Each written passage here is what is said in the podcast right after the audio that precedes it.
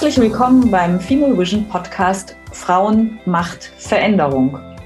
In unserem Podcast stellen wir engagierte Menschen vor. Wir machen hörbar, welche Wege sie gegangen sind und was dabei erfolgreiche oder mitunter auch weniger erfolgreiche Schritte und Strategien waren, um Veränderung zu bewirken.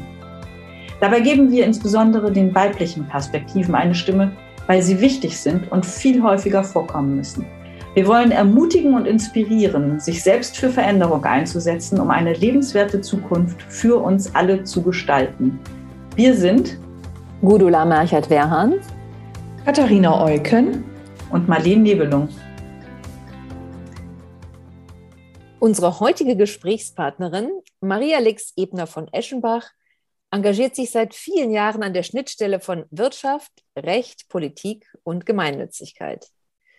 Nach 16 Jahren bei Siemens in unterschiedlichen Positionen als Rechtsanwältin, zuletzt im Bereich Government Affairs, wurdest du 2019 Mitglied der Geschäftsleitung und Leiterin Recht und Politik im Bundesverband Deutscher Stiftungen.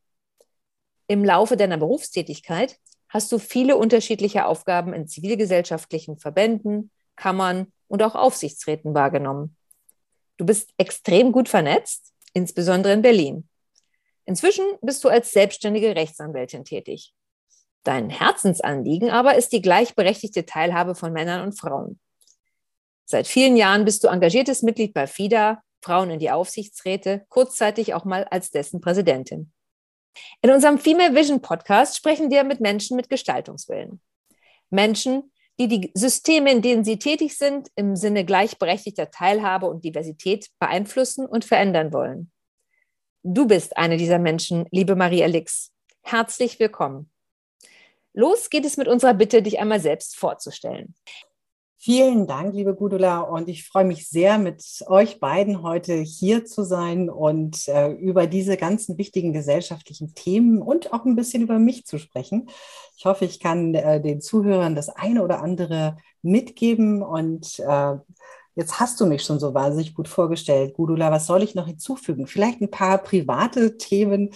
Ähm, ich bin Mutter von drei Töchtern. Auch einer der Gründe, warum ich mich ganz besonders für die äh, gleichberechtigte Teilhabe von Männern und Frauen einsetze.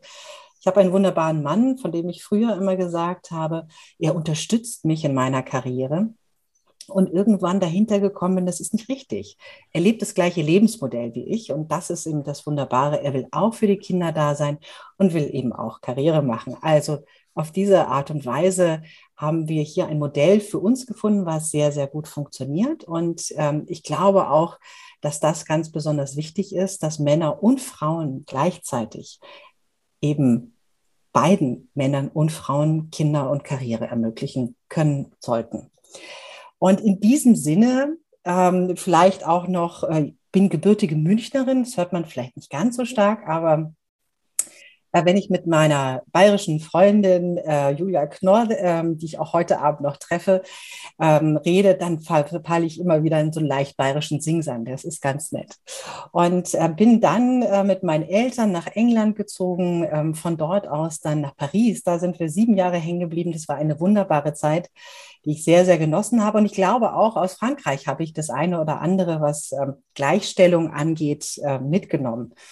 Meine beste Freundin zum Beispiel, äh, Marie-Hélène, die ist ähm, in Frankreich auch berufstätig für die Banque de France, hat auch Kinder und wir haben uns hier und da doch mal ein bisschen ausgetauscht über die unterschiedlichen Systeme und wie das eine und das andere funktionieren kann und sollte und äh, bin dann irgendwann in Bonn gelandet, habe dort Abitur gemacht und ähm, von dort aus äh, bin ich dann nach Passau, Erlangen und Potsdam gegangen, habe Politikwissenschaft und Jura als Doppelstudium studiert und ähm, bin dann in Erlangen äh, bei Siemens gelandet. Ähm, zunächst, dem, du hattest schon gesagt, unterschiedlichen Positionen, immer als Rechtsanwältin unterwegs und es hat mich unglaublich gefreut, als ich dann irgendwann nach einer kleinen Unterbrechung von zwei Jahren in England äh, dann die Möglichkeit hat, diesen Sprung in Government Affairs zu äh, wagen.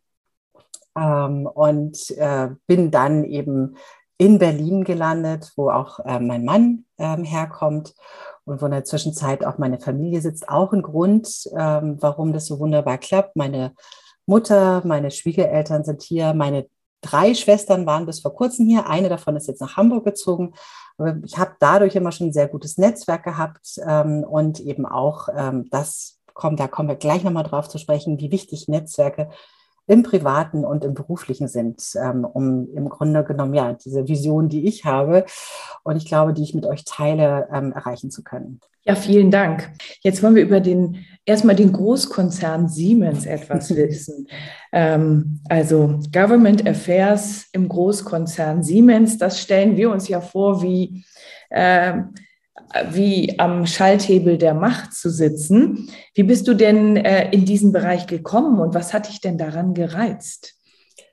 Also ich habe es ja gerade kurz schon, schon erwähnt. Ich habe ein Doppelstudium äh, Politikwissenschaft und Jura gemacht und äh, hatte damals in Bonn äh, im Freundeskreis von meinen Eltern auch ein paar Interessensvertreter ähm, und fand es immer spannend, was die für Geschichten erzählt haben.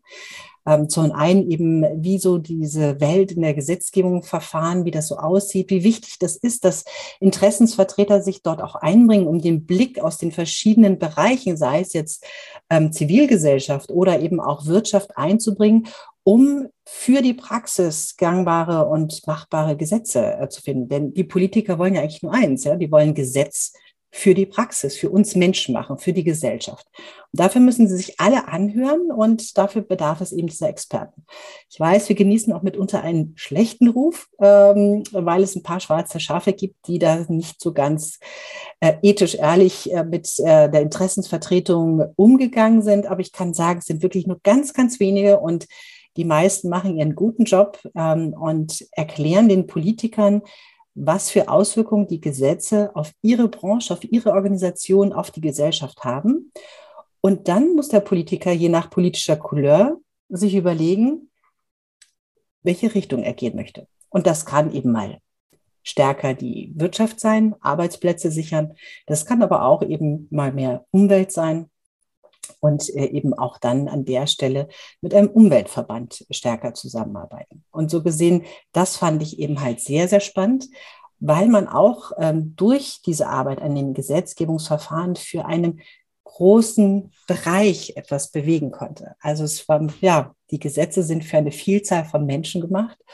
Und wenn das gut läuft, dann ist das ein ganz wunderbares Gefühl, dass man weiß, man hat etwas für viel erreicht. Und das hat mich sehr, sehr gereizt immer. Ähm, auch meine beiden Leidenschaften, Jura und Politik, irgendwie miteinander zu verbinden. Das ist bei Government Affairs eben ganz wunderbar möglich ähm, gewesen immer. Und jetzt natürlich auch noch. Und bei Siemens war eben halt auch das Spannende für mich, äh, dann auch noch die Technik damit rein zu verbinden. Denn so als Frauen, nicht, da könnte man ja den Spruch, ich habe ihn am Anfang gehört, Frauen und Technik, passt denn das zusammen? Äh, wichtig ist einfach, dass man da keine Angst vor hat ähm, als Frau, sondern wenn man eben also einfach ein Interesse, eine Neugier hat für ein Thema, dann kann man überall zuhören, reinarbeiten. Und ich konnte tatsächlich bei Siemens damals innerhalb von zwei Wochen eine Oberleitungsanlage erklären und hatte vorher noch nie was mit dieser Technik zu tun. So gesehen, man darf keine Angst haben, man muss mutig sein und da auch einfach mal neugierig reinschnuppern und schauen, ob das was ist und zuhören können. Das ist eben auch an der Stelle ganz wichtig. Naja, das war, das war so ein bisschen so der, der Beginn bei Siemens und das war dann eben auch sehr spannend, genau diese Aspekte dann äh, gegenüber den Politikern äh, einbringen zu können. Und da hat mir die politische, die rechtliche und eben auch meine technischen Erfahrungen ähm, bei Siemens haben mir geholfen, um den Politikern genau zu erklären, was es eigentlich bedeutet, wenn das eine oder andere Gesetz eben äh, so kommen würde, wie es geplant war. Und ähm, das sind so Punkte, die ich ähm, an Government Affairs sehr, sehr schätze. Und wenn man das dann für das Gute noch oder für einen gesellschaftlich guten Bereich einsetzen kann, ist das besonders schön. Danke. Sowohl im Bereich Politik, aber wie auch insbesondere in Großkonzernen ist das Thema Macht ja sehr wichtig. Wie hast du im Laufe deiner Berufstätigkeit Macht erlebt? Ja, auf ganz unterschiedliche Weise. Man müsste sich ja als erstes mal die Frage stellen, was ist eigentlich Macht? Hm? Also, ja, es wird unterschiedlich definiert. Für mich hat es viel mit Gestaltungswillen zu tun, also etwas bewegen zu wollen, so nach seinen eigenen Vorstellungen auch etwas bewegen zu wollen. Es hat aber auch sehr viel mit Netzwerk zu tun und mit Wissen. Und äh, für mich persönlich gehört auch immer noch dazu, in der Lage zu sein, Menschen für etwas zu begeistern, sie von etwas zu überzeugen und sie für eine Sache aktivieren zu können, mobilisieren zu können, dass sie dafür eintreten. Und das bedeutet Kraft und Arbeit. Ja, wir sind eine vielfältige Gesellschaft. Viele Meinungen unter einen Hut zu bringen, ist gar nicht so einfach, Win-Win-Situationen zu kreieren oder eben zumindest die Notwendigkeit aufzuzeigen, warum es in die eine oder andere Richtung gehen sollte. Und ähm, ich habe Macht auch aber in meiner beruflichen Laufbahn anders erlebt, ähm, als hierarchisch, als machiavellistisch. Ähm, Ansätze, die vor allen Dingen mit Angst gearbeitet haben. Äh, und das sind die Seiten der Macht, die ich nicht so besonders schätze und ähm, die man aber eben halt auch erfährt. Und ähm, da aus meiner Sicht muss man sagen, bin ich der festen Überzeugung, dass man sich A, immer in den Spiegel blicken können muss, jeden Morgen ähm, in dem, was macht und B, dass das alles nur kurzfristige Wirkung hat. Man muss nur lang genug Geduld haben und dann sieht man, äh, dass ähm, diese angstbasierten Machtansätze, machiavellistischen und äh, Ansätze langfristig keinen Erfolg haben. Das habe ich auch in meiner beruflichen Laufbahn schon ähm, häufiger erlebt. Ähm, ein ganz Besonderes war eins, da kann ich jetzt nochmal das kombinieren äh, mit äh, dem Thema Wissen, was ja bei, bei der Macht auch viel eine große Rolle spielt. Ich hatte mal einen Kollegen, der seine Macht ausgeübt hat durch asymmetrische Informationspolitik. Das war sehr, sehr schwierig für mich, ähm, denn man kann dann selber gar nicht so richtig an den Themen arbeiten. War auch ein Grund für mich, dann diese Abteilung irgendwann zu verlassen, weil ich damit äh, nicht umgehen konnte und wollte ähm, an der Stelle.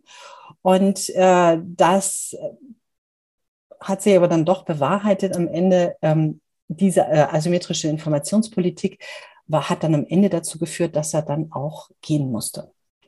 Und äh, das ist dann so ein Punkt, wo ich mir denke, dass, ähm, äh, also ja, ein Stück weit hat es mich dann äh, schon, ähm, wie kann man sagen, gefreut oder es, es, es war für mich eine, eine, Genugtuung zu sehen, dass man mit diesen ähm, Machtspielen nicht äh, immer vorankommt.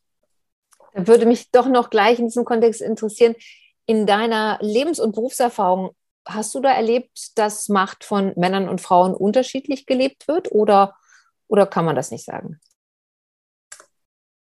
Ähm, ein Stück weit ja. Also, sagen wir mal so, typisch Juristin, es kommt drauf an, nicht? Ähm, es, äh, es gibt Männer, ähm, die ich erlebt habe, die die Macht äh, nicht hierarchisch, machiavellistisch, wie man den häufig unterstellt, ähm, ausgeübt haben, sondern was mich sehr fasziniert hat, ist so als Primus inter pares. Also da war dann die Wissenskomponente und dieses Mitnehmen sehr viel stärker. Und ich habe bei Frauen auch erlebt, äh, dass sie ähm, dass sie sehr machiavellistisch vorgegangen sind und ähm, sehr äh, auf maximale Position, ohne Rücksicht ähm, auf ähm, andere ihre Position durchgezogen haben. Ähm, und äh, so gesehen kann man es nicht verallgemeinern an der Stelle. Dich zu engagieren scheint dir ja im Blut zu liegen und ähm, du warst Geschäftsführerin im Bundesverband der Unternehmensjuristen und dann Mitglied des Vorstandes in der Rechtsanwaltskammer Berlin sowie auch kurzzeitig bei FIDA. Ähm, was treibt dich da an? Äh, diese Positionen alle äh, ja, zu ergreifen und ja offensichtlich auch noch neben deinem Job zu machen.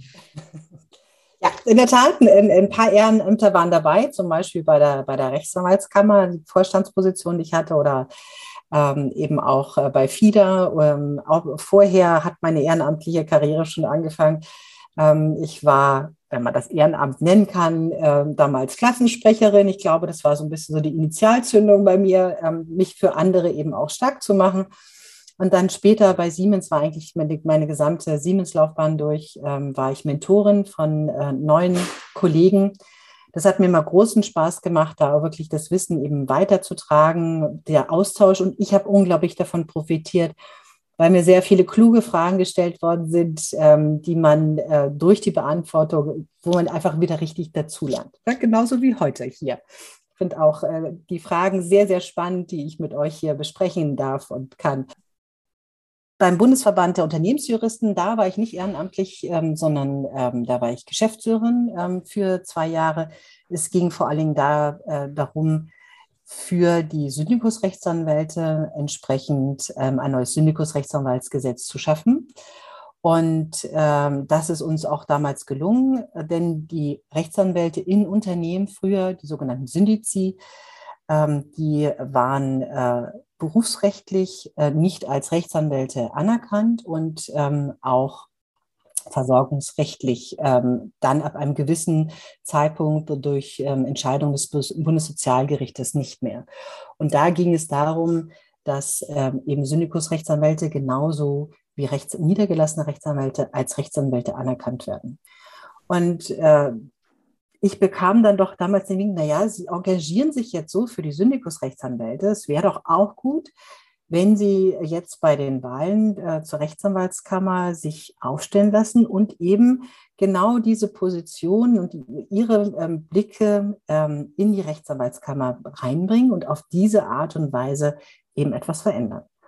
Und das habe ich dann auch gemacht. Ähm, die, die mich aus dieser Zeit kennen ähm, und äh, als Mitglied des Vorstands der Berliner Rechtsanwaltskammer, die werden sich an einige interessante Sitzungen ähm, erinnern.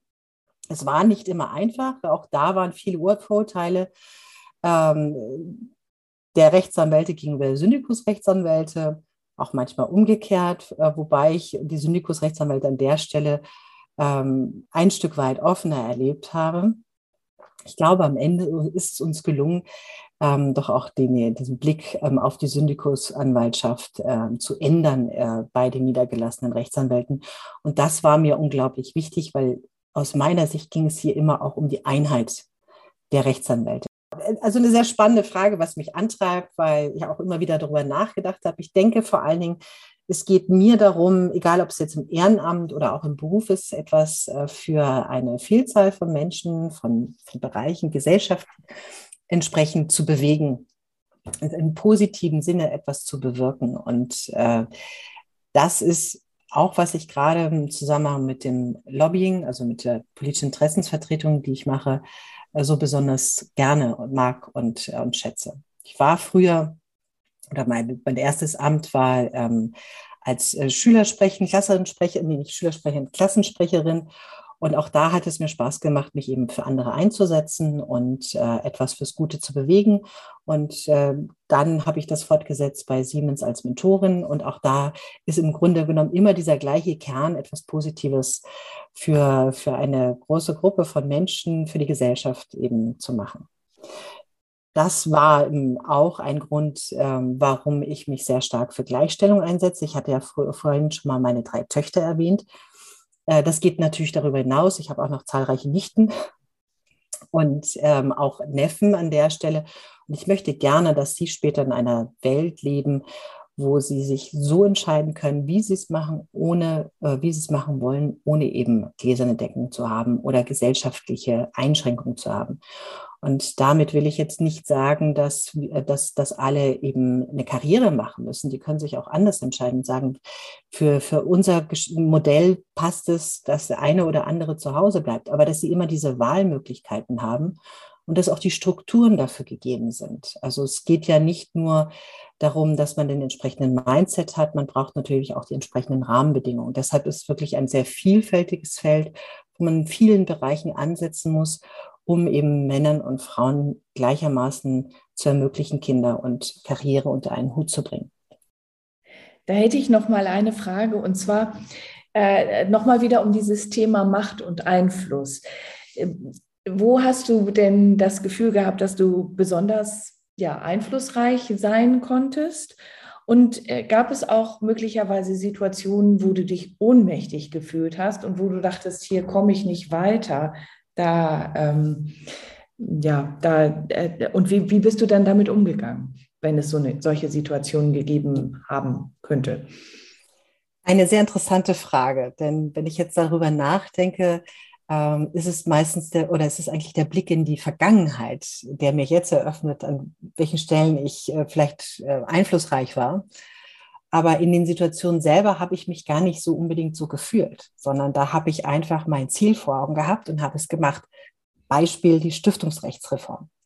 Ich kam ja damals von Siemens äh, zum Bundesverband Deutscher Stiftung, war dort geholt worden, um als Expertin die ähm, Stiftungsrechtsreform voranzubringen, die auf Eis gelegt worden war in Seiten des Ministeriums. Ich habe mir das angeschaut, ich habe mit dem Ministerium gesprochen, gemerkt, das ist das richtige politische Momentum. Wir müssen jetzt was bewegen, sonst ähm, erreichen wir nichts. Und habe dann vorgeschlagen, dass wir Stiftungen mobilisieren, die im Endeffekt durch Schreiben an ihre Wahlkreisabgeordneten und an die Justizministerin nochmal ganz klar sagen, warum sie die Reform jetzt brauchen. Und diese Aktion, Stiftungsreform, jetzt hieß die damals, hat dazu geführt, dass die Justizministerin sich entschieden hat, das Gesetzgebungsverfahren wieder mit höherer Priorität zu betreiben. Und das hat dann im Endeffekt dazu geführt, dass wir am 24.06.2021 die Stiftungsrechtsreform in den Händen halten konnten. Und ich glaube, dieser Moment damals, wenn ich jetzt zurückblicke, der war sicher ein einflussreicher Moment, denn äh, da kann man sagen, durch diese Aktion, die, die von mir initiiert wurde mit einem wundervollen Team beim Bundesverband Deutscher Stiftung, die haben da alle so grandios mitgezogen. Es ist nicht immer eigentlich alles eine Teamleistung. Aber nichtsdestotrotz, durch diese Aktion ähm, haben wir die Stiftungsrechtsreform bekommen. Und ähm, das würde ich sagen, war ein Einfluss, sehr einflussreicher Moment. Ich hatte noch ein paar andere ähnliche Art, aber das immer nur mit diesem Blick drauf. In der Situation selber habe ich mich nicht einflussreich gefühlt. Äh, ich habe immer nur gehofft, dass es alles funktioniert, dass die uns zuhören, dass wir entsprechend was erreichen können. Und ohnmächtig zu der Frage, die ich auch total spannend finde, weil ich mir da genauso wenig Gedanken bisher drüber gemacht habe, ähm, würde ich sagen, eher nicht. Ähm, denn ähm, ich bin, so beschreiben mich zumindest einige, ähm, ein mutiger Mensch. Ähm, ich habe bisher ähm, in Situationen, die mal vielleicht ein bisschen aussichtslos waren, immer nach Lösungen gesucht und habe dann einfach irgendwie ja, weitergekämpft und irgendwie dadurch nie dieses Gefühl von Ohnmacht gehabt. Ich hatte mal das Gefühl, uh, geht das jetzt gut oder geht das jetzt nicht gut? Und ähm, da kommt dann vielleicht auch, oder was heißt, nein, nicht vielleicht, sondern da kommt dann auch wieder das, was wir vorhin angesprochen haben, äh, das Netzwerk und das Wissen bei dem Thema Macht ins Spiel. Denn wenn man ein gutes Netzwerk hat, dann findet man Lösungen und wenn man viel Wissen hat, dann findet man auch gute Lösungen. Und ähm, so gesehen sind das Bestandteile der Macht, damit man eben nicht ohnmächtig wird. Das ist toll, das sind tolle Tipps, die du uns da mitgibst. äh, doch, also Wissen und Netzwerk äh, sind äh, unerlässlich, um äh, auch äh, Verantwortung und Macht zu, äh, zu bekommen oder, oder Verantwortung zu übernehmen. Wir haben auch verstanden aus deiner Vita, dass du gerne Verantwortung übernimmst und das auch schon vielfach getan hast. Ähm, das ist natürlich nicht leicht, sowas dann wieder abzugeben, ne? egal ob man es jetzt Verantwortung nennt oder Macht, aber dieses Gefühl, irgendwie was äh, war, gesehen zu werden und wichtig zu sein. Ähm, und du bist ja eine sehr visible Person, ähm, sowohl in ähm, in deinen verschiedenen beruflichen wie auch deinen ehrenamtlichen Kontexten. Ähm, wie äh, ergeht es dir persönlich damit, wenn du Verantwortung abgibst oder Macht abgibst oder wie auch immer man das nennen mag? Hast du Ratschläge für unsere HörerInnen, wie man mit dem Verlust von Bedeutung, Verantwortung, Macht umgehen kann? Eine, eine super spannende Frage auch wieder. Wir haben ja äh, wunderbar erlebt, wie Angela Merkel nach vielen Jahren Bundeskanzlerschaft ihre Macht übergeben hat. Und ich habe natürlich nur von außen das mitbekommen. Ich fand das großartig. Und ähm, ich denke, das ist ganz wichtig, ähm, dass man lernt, eben damit umzugehen. Und aus meiner Sicht geht es vor allen Dingen darum, dass man ähm, die Aufgaben, die man mit der entsprechenden Macht dann ähm, erfüllen kann, ähm, als zeitliche Projekte sieht. Das ist etwas, was mir Peter Solmsen ähm, mit auf den Weg gegeben hat, ein ehemaliger Rechtsvorstand äh, bei Siemens. Sagte, du musst deine, deine Arbeit immer als Projekte begreifen. Mit einem Anfang und mit einem Ende. Und wenn man auf diese Art und Weise herangeht, dann ähm, fällt es einem leichter, ähm, eben mit, dem, mit der Übergabe äh, dann an die nächste Generation, wie auch immer, ähm, oder mit dieser Macht eben abzuschließen. Ähm, wichtig finde ich auch immer, dass ähm, das knüpft da ja so ein bisschen auch dran an, ähm, dass Macht zeitlich begrenzt wird. Ja? In unserem politischen System der Bundesrepublik Deutschland haben wir das. Es gibt für bestimmte Ämter auch nur bestimmte ähm, Wiederwahlmöglichkeiten. Das war ja auch der Grund, warum Frau Merkel dann eben jetzt nicht mehr antreten konnte aber dass das auch von vornherein begrenzt ist, weil ich glaube, das hilft einem auch, denn Macht kann einem ja auch ein bisschen zu Kopfe steigen. Das kann man zum Beispiel auch dadurch machen, dass man Macht äh, teilt. Also mein Führungsansatz ist auch immer prima inter pares zu sein. Das ist, was mich sehr geprägt hat. Und das bedeutet eben auch Macht äh, zu teilen und ähm, Vertrauen ähm, in andere zu haben, denen auch Sichtbarkeit macht, finde ich, hat auch immer viel mit Sichtbarkeit an der Stelle zu tun, denen dies ähm, zu geben und auch Entscheidungsspielräume einzuräumen. Ähm, dieses Vertrauen ist an der Stelle unglaublich wichtig ähm, in den Charakter und in die Kompetenz von den Menschen, denen man diese Macht übergibt.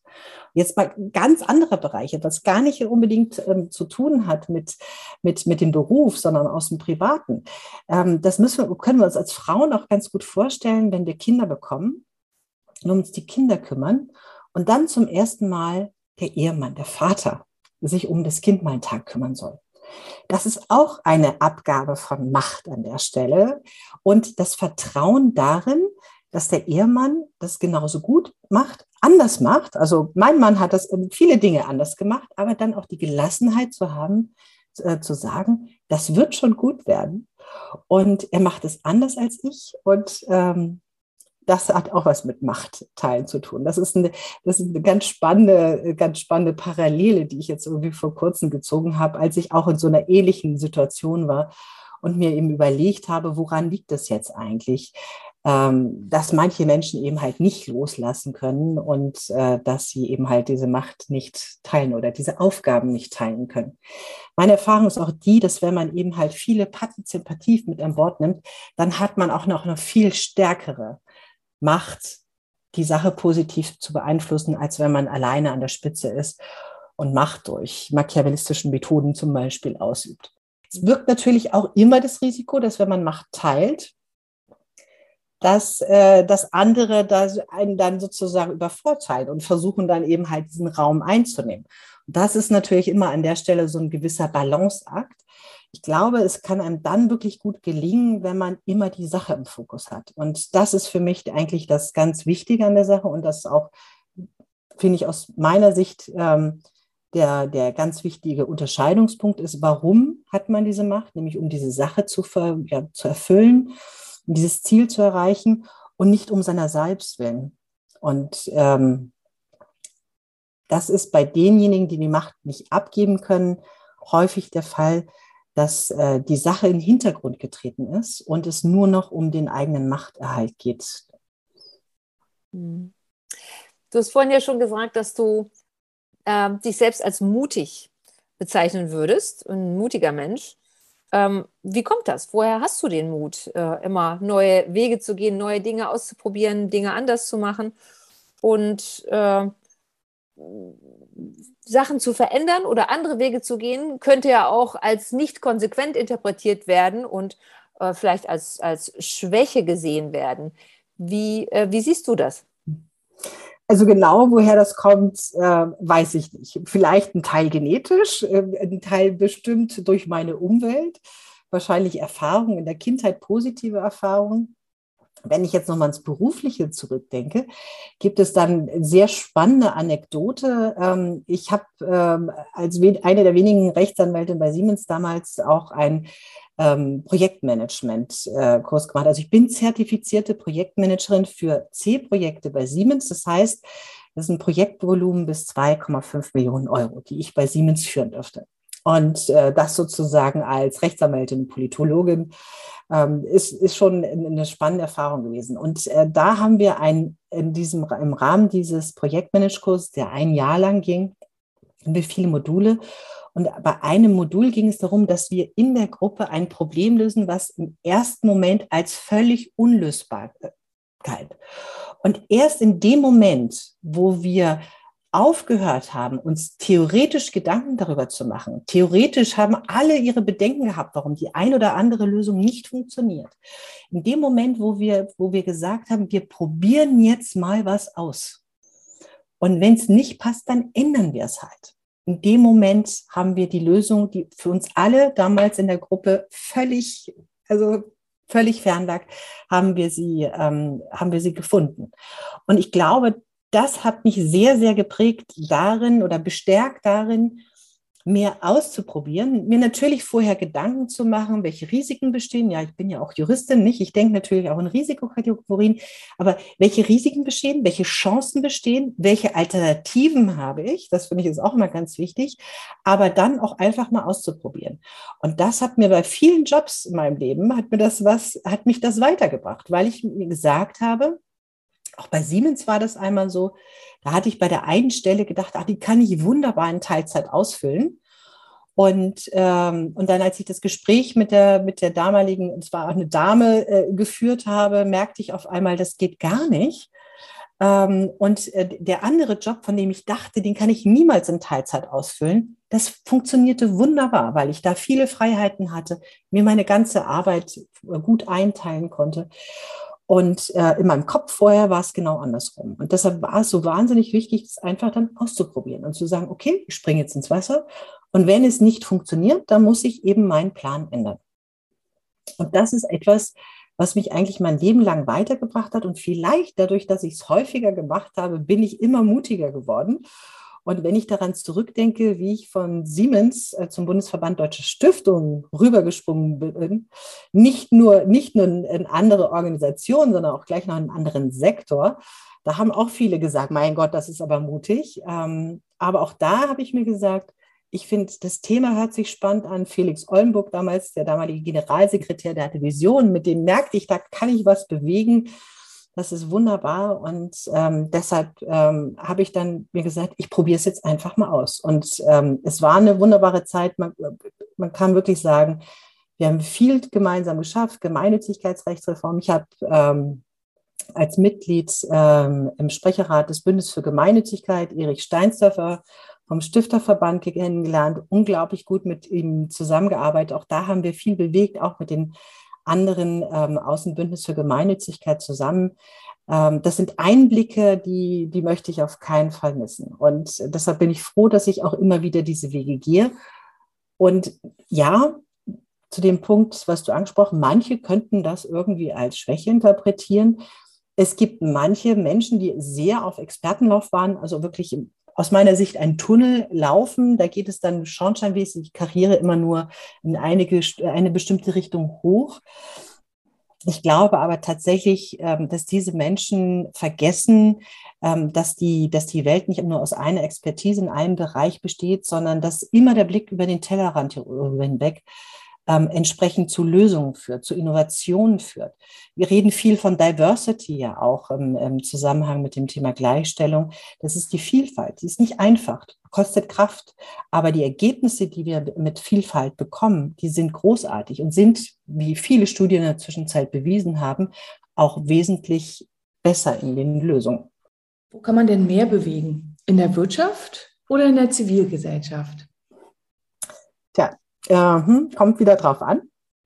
Ich würde sagen, äh, vor allen Dingen auf, auf den Charakter und auf die Rahmenbedingungen, die man entsprechend hat. Ich würde es niemals den, auf den einen oder anderen Sektor beziehen an der Stelle, sondern äh, alles hat seine Vor- und seine Nachteile. Äh, mit einer Legende möchte ich auf jeden Fall aufräumen, äh, dass, dass der zivilgesellschaftliche Sektor im Rahmen der politischen Interessensvertretung nicht so stark sei. Das stimmt überhaupt nicht. Ich habe extrem stark erlebt und ähm, ich glaube auch tatsächlich, dass der zivilgesellschaftliche Sektor eine hohe Mobilisierungskraft in der Gesellschaft hat. Und da komme ich vielleicht auch mal zu einem Punkt, der mir unglaublich wichtig ist, ähm, ist nämlich, dass ich der festen Überzeugung bin, dass wenn wir unsere gesellschaftlichen Probleme der heutigen Zeit lösen wollen, dann reden wir jetzt von Klimaschutz oder von, von Digitalisierung, all diese ganzen Themen, dass wir hier sowohl die Wirtschaft als auch ähm, die Zivilgesellschaft brauchen, dass die miteinander kooperieren sollten. Ähm, ich würde mich sehr freuen, in irgendeiner Form da diese Bereiche auch mal zusammenzubringen, um diese gemeinschaftlichen Lösungen zu finden. Da gab es einen unglaublich spannenden TED-Talk von Melinda Gates vor ein paar Jahren. Was kann, äh, was kann NGOs von Coca-Cola lernen? Und das ist ein ganz, also wirklich, der hat mich sehr beeindruckt und vor allen Dingen habe ich ihm halt mitgenommen, dass eben ähm, gerade auch die Zivilgesellschaft unglaublich gut im lokalen Bereich vernetzt ist und ähm, in Zusammenarbeit mit der Wirtschaft wir dann tatsächlich ähm, solche großen Themen wie Klimaschutz bewältigen können. Was braucht es denn jetzt noch in unserer Gesellschaft, damit Frauen auch dieselben Rollen ausüben können wie Männer? Warum ist das noch nicht so und was fehlt noch? Hm, ähm, ich glaube, was fehlt, ist ähm, ein Umdenken in vielen Köpfen. Und zwar nämlich ähm, von, von den alten ähm, ja, ähm, alten Mechanismen von, von, von der alten Welt, sage ich mal, in, in diese neue hinein äh, zu denken. Und äh, da müssen wir bei uns selber anfangen. Denn die Haltung fängt im Kopf an und äh, wir reden viel über unconscious bias, über die Vorurteile, die wir haben und die Männer und Frauen, na, Männer gegenüber Frauen, Frauen gegenüber, äh, Grunde genommen alle gegenüber allen haben. Ich schließe mich da selber gar nicht aus an der Stelle. Auch ich äh, ertappe mich immer mal wieder, dass ich ähm, das eine oder andere Vorurteil äh, innerlich auspacke. Und ähm, wenn ich es merke, dann ärgere ich mich immer wieder drüber, weil ich ja gerade da besonders drauf achten möchte, dass das nicht passiert. Und ich glaube tatsächlich, wenn wir es schaffen, diese Vorurteile abzubauen, machen wir uns freier und ähm, akzeptieren mehr, dass sowohl Männer als auch Frauen sowohl Kind als auch Karriere können und sollten, zu gemeinsam meistern sollten. Ich glaube, anders funktioniert es nicht. Und ich habe damals beim, beim BOJ, also beim Bundesverband der Unternehmensjuristen, auch mit ein paar Kollegen zusammen äh, eine Gruppe, die nannte sich All for Women, äh, gegründet, weil es uns darum ging, dass alle für diese Vision kämpfen, dass wir Männer und Frauen gleichberechtigt ähm, auch im Berufsleben in der Gesellschaft agieren können. Und das ist auch äh, immer mein Ansatz. Ich bin zwar auch in, in vielen Frauennetzwerken, habe im Übrigen auch lange gedacht, dass wir keine Frauenquote brauchen. Ich war da so der Klassiker mit 35, habe ich auch einmal gemerkt, oh Mist, da ist ja doch irgendwie eine gläserne Decke. Ähm, und äh, so gesehen ist das ähm, auch immer noch mal ganz wichtig, dass wir uns bewusst machen, dass wir das nicht alleine ähm, in Frauennetzwerken schaffen ähm, oder die Männer alleine in ihren Männernetzwerken, sondern wir müssen halt gemeinsam daran arbeiten. Und wir brauchen genauso Männer, die, die das entsprechend unterstützen, ähm, dass äh, wir Frauen in Führungspositionen kommen, dass wir eben halt auch Macht ausüben, dass sie bereit sind, Macht abzugeben an der Stelle. Und ähm, wir brauchen auch Frauen, die akzeptieren, dass Männer gerne äh, zu Hause bleiben äh, und sich auch um die Kinder kümmern ähm, ohne sie, wie mir da letztens doch zugetragen wurde von, von einem Mann, er würde als Waschlappen angesehen werden, weil er eben halt äh, sich um die Kinder kümmern möchte. Und ich glaube, da müssen wir auf beiden Seiten müssen wir daran arbeiten, dass wir diese Vorurteile ablegen und äh, dass wir ähm, es als normal betrachten, dass jeder den Weg gehen kann, das Lebensmodell wählen kann, was für ihn passt, ohne entsprechend strukturell benachteiligt zu sein oder eben halt eingeschränkt zu sein durch eine gesellschaftliche Denke. Du hast das äh, Thema Strukturen eben schon angesprochen. Wie müsste denn ein System aussehen, in dem Chancengerechtigkeit gelingt? Und wem würde da was abgefordert? wie gesagt, wir müssen alle an uns arbeiten ähm, an der Stelle, um, um das eben zu schaffen.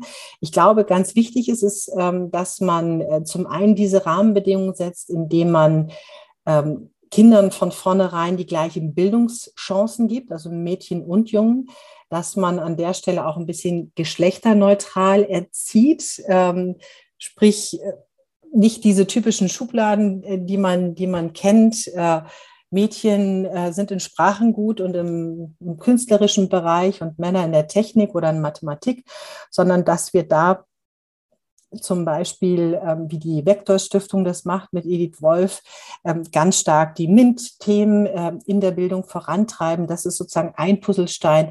Ein anderer Puzzlestein äh, ist es für mich auch, dass man entsprechend Kinderbetreuungsmöglichkeiten hat wie weitgreifend sind.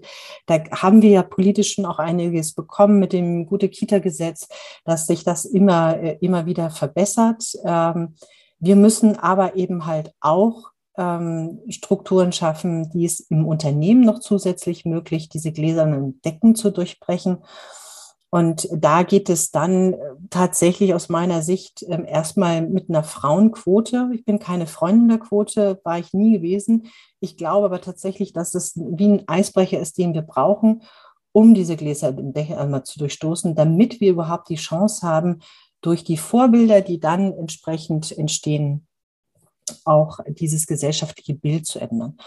Das ist ein nächster Puzzlestein ähm, aus meiner Sicht. Wir brauchen ganz viele Vorbilder. Wir brauchen Männer und Frauen, die oben stehen, die zeigen, dass es funktioniert, dass es geht, äh, dass man mit drei Kindern ähm, entsprechend ähm, arbeiten kann und, und äh, beruflich erfüllt sein kann, in welchem Bereich man auch immer arbeitet dass das kein Hinderungsgrund ist, dass man Männer hat, die genauso sagen, sie wollen, dass ihre Frauen, sie wollen, dass ihre Töchter ähm, und ihre Enkeltöchter die gleichen Chancen haben wie ihre, äh, wie ihre Söhne und äh, Enkelsöhne. Und äh, das ist ein Punkt, äh, wo wir auch eben halt selber nochmal ähm, stark an uns arbeiten müssen. Also, dass wir da diese, jetzt auch diese Frauenquote ähm, entsprechend haben, dass wir uns als ähm, Frauen ähm, auch gegenseitig oder auch hier wieder Frauen und Männer, aber dass man sich gegenseitig auch unterstützt. Da sind wir nochmal an dem Punkt Netzwerk, über den wir noch gar nicht so intensiv gesprochen haben, aber der mir nochmal so unglaublich wichtig ist, dass man das ähm, auch nochmal mit reinbringt. Ähm, denn ich glaube, ganz wesentlich, ähm, wenn man eben halt ein gutes Netzwerk hat, dann wird man von dem auch in dem einen oder anderen Bereich mal aufgefangen. Man wird ermutigt, weiterzumachen. Man, ähm, man bekommt positives Feedback also eine großartige Netzwerkerin und ähm, an die muss ich jetzt auch gerade ganz besonders denken, ist Ilke Hartmann ähm, hier in Berlin, äh, die, das, äh, die das wirklich großartig macht und die mir auch sehr viel Stärke immer ähm, mitgegeben hat. Es gibt noch andere, aber jetzt an der Stelle nur mal um ein Beispiel zu nennen, ähm, ist eben halt auch dann diese Sichtbarkeit dieser Vorbilder nochmal ganz wichtig. Wir waren ja bei diesen Puzzlesteinen ähm, und ich überlege gerade, es gibt bestimmt noch viele äh, andere Puzzlesteine, die wir jetzt noch ergänzen könnten, aber ich glaube, die wichtigsten habe ich jetzt genannt. Ja, super. Vielen Dank. Lieber Alex, was ist dein Abschlussappell an unsere Hörerinnen? Ich denke, es ist ganz wichtig, dass wir Mut fassen, Mut fassen zu Netzwerken, uns dabei gegenseitig zu unterstützen, diese Unterstützung auch anzunehmen und eben als Vorbild zu fungieren. Und auf diese Art und Weise können wir alle gemeinsam etwas bewegen. Deshalb würde ich mich sehr freuen, wenn ähm, ein bisschen von, von meinen Erzählungen dazu beigetragen hat, als Vorbild hier auch mal zum Mut fassen und zum Netzwerken zu dienen. Vielen herzlichen Dank.